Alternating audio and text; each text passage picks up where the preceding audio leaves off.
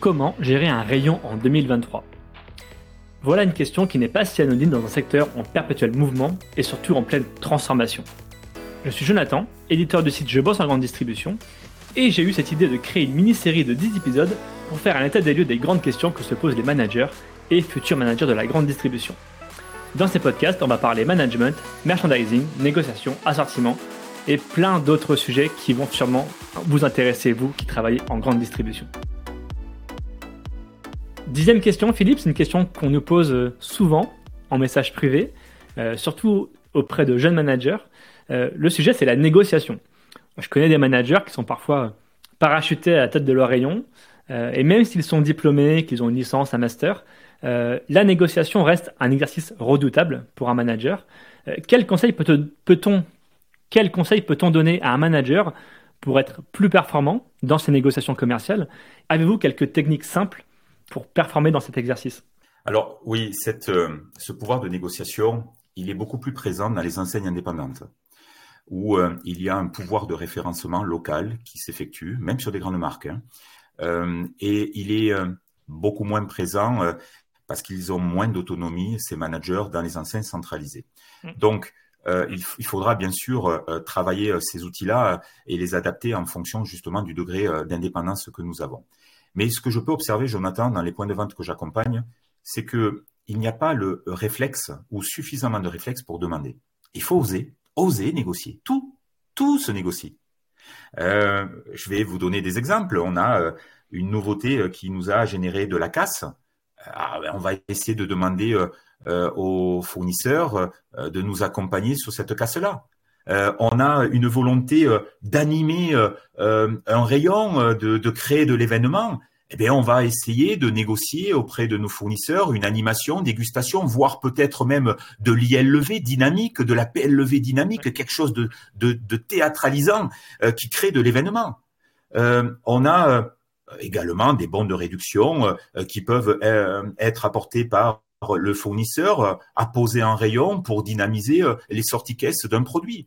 Nous avons la présence de nos fournisseurs pour nous aider à, à réimplanter un rayon. Euh, donc avoir à euh, inventorier euh, une part, leurs produits, bien évidemment, leur famille de produits. On, a des, de nombreux points que nous pouvons aller chercher, que nous pouvons négocier auprès de nos fournisseurs. Donc, la première barrière, elle est psychologique. Osons demander systématiquement. La, deuxième, le deuxième point, Jonathan, c'est que 80% de la réussite d'une négociation, elle se fait grâce à une bonne préparation. On va anticiper les objections, on va se définir des objectifs, on va planifier des techniques de négociation, euh, on va savoir quoi demander, quand demander, on va préparer euh, des contreparties. Vous voyez, Jonathan, la préparation. Y aller en live, alors oui, celui qui a du bagou euh, ou celle qui a un peu d'expérience arrivera peut-être à gratter un tout petit peu mais elle ne sera pas, cette personne, malgré tout, hyper performante si elle ne se sera pas préparée. Donc, ces deux éléments, oser et, et, la préparation, sont donc à mes yeux fondamentaux. Après, euh, nous avons euh, un certain nombre de techniques. Euh, alors, je vous en donne quelques-unes. D'abord, jamais faire en premier la demande, la proposition commerciale. Faire en sorte toujours que ça soit son interlocuteur qui se positionne en premier. Car si vous lui demandez euh, 2% euh, de marchandises gratuites, euh, alors qu'il a en capacité de vous en porter 4, de vous en importer 4, comment voulez-vous euh, qu'il aille au-delà? Il ira pas au-delà et il se contactera bien évidemment de vous apporter au maximum 2. D'ailleurs, il se positionnera que sur un point, voyant votre niveau d'exigence peut-être de manière trop raisonnée. voyez donc attendre toujours que son interlocuteur se positionne en premier. autre technique, ah, celle-ci, euh, je l'utilisais très régulièrement, je la trouve performante. Euh, ça s'appelle la technique de l'objectif leurre. L'objectif leurre, c'est de faire croire à son interlocuteur que ce qu'on est en train de lui demander est important. Par exemple, je vais euh, lui demander une remise sur facture additionnelle par rapport à une action que je, que je mets en place. Et je vais lui demander 5% de remise. Je vais insister longuement sur le sujet. Il ne veut pas me l'accorder, je reste sur le sujet. Je lui montre euh, quelque part que ce sujet est capital pour moi. Et à un moment donné, pas trop tardivement, ni de manière trop anticipée, je vais lâcher. Mon interlocuteur va croire qu'il a remporté euh, une belle bataille, va croire que finalement il vous a fait lâcher, Et là, c'est un moment de faiblesse que vous allez exploiter parce que là, vous allez lui demander quelque chose qui compte réellement pour vous. Et en fait, c'était pas l'élément précédent qui était donc un leurre. Euh, et, et, si euh, il considère qu'il a obtenu, euh, selon lui, quelque chose et qu'il vous a fait céder autre chose, là, il se positionnera de manière plus indulgente, euh, il fera un geste finalement sur le point qui sera le plus important pour vous. Donc, voyez, il y a euh, des techniques que qu'il est intéressant de maîtriser pour euh, aller chercher toujours un petit plus chez nos, nos, fournisseurs. J'en donne un dernier, une dernière technique. c'est ce qu'on appelle le coup d'éclat, la technique du coup d'éclat. C'est-à-dire que on va, on utilise souvent cette technique quand on est sur une situation de blocage. On peut négocier une remise sur facture, par exemple, et on n'arrive pas à obtenir ce que l'on souhaite. On va sortir de notre chapeau un coup d'éclat, c'est-à-dire une proposition commerciale que l'on fait à son interlocuteur, par exemple une TG, une présence sur un catalogue local, etc. Euh, et finalement, une demande, on sait que ce point-là, c'est un avantage pour notre interlocuteur. Et peut-être notre interlocuteur ne l'aurait d'ailleurs jamais demandé. Euh, et en lui servant ça sur un plateau, d'où le nom coup d'éclat, euh, on va ensuite, dans la foulée, exploiter ce moment de faiblesse, car le fournisseur dans sa tête va se dire yes, super, là j'ai euh, euh, assurément x milliers de références que je vais sortir dans le cadre de cette opération, et là nous allons lui formuler à ce moment-là une demande et réelle qui est la nôtre, ou revenir sur le point bloquant qu'on n'arrivait pas à avancer, et inévitablement notre interlocuteur sera dans des dispositions un peu plus favorables pour que le sujet avance. Voilà, il faut maîtriser ces techniques-là, euh, les, se les approprier, les utiliser, être de plus en plus performant dans euh, l'utilisation de ces dernières, et ensuite, euh, avec l'expérience, ça apportera, ça apportera ses fruits.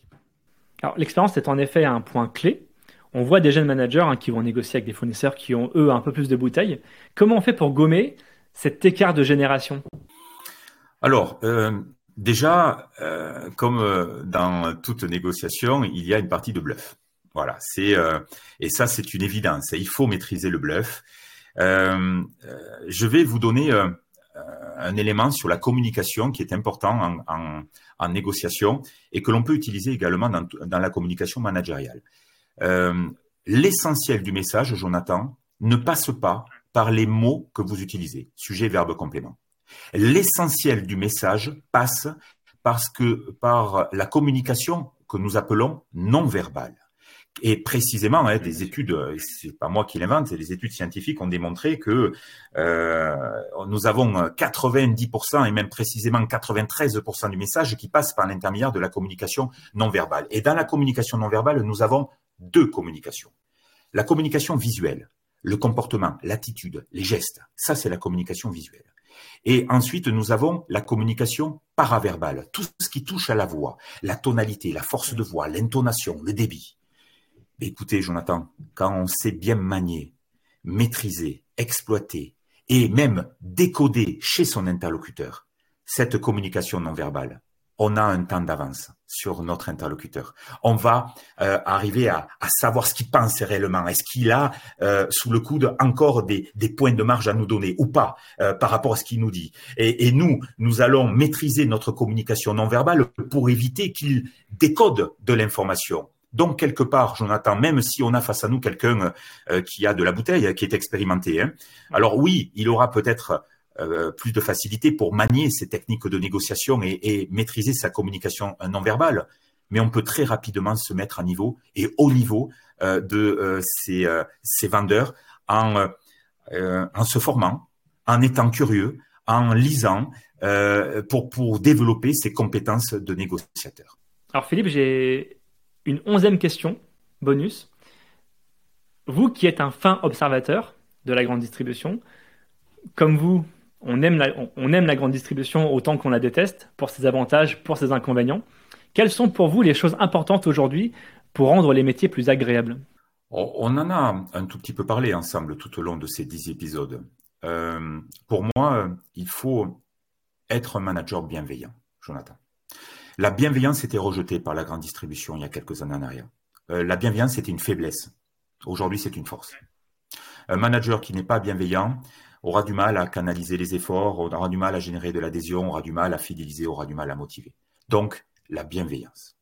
En lien avec la bienveillance, euh, il y a euh, donc le bien-être au travail qui passe par la planification, les horaires. il faut faire en sorte de jongler entre l'impératif du rayon, bien sûr, le flux client, le flux de marchandises, mais ne pas oublier aussi des demandes qui peuvent être particulières, personnelles.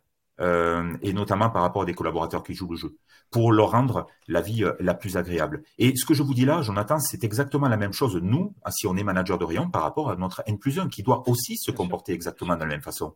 Mm. Faire en sorte que notre vie personnelle soit la plus compatible avec notre vie professionnelle. Faire en sorte qu'on arrive le matin euh, dans le point de vente avec le sourire aux lèvres, sans cette boule au ventre, parce que ça, c'est fini, on peut pas, c'est mort. Euh, quand un collaborateur ou un manager arrive avec la boule au ventre, moi, le seul conseil que j'ai à lui donner, c'est de quitter le point de vente, c'est de partir. Euh, il va se détruire, ce collaborateur, à petit feu.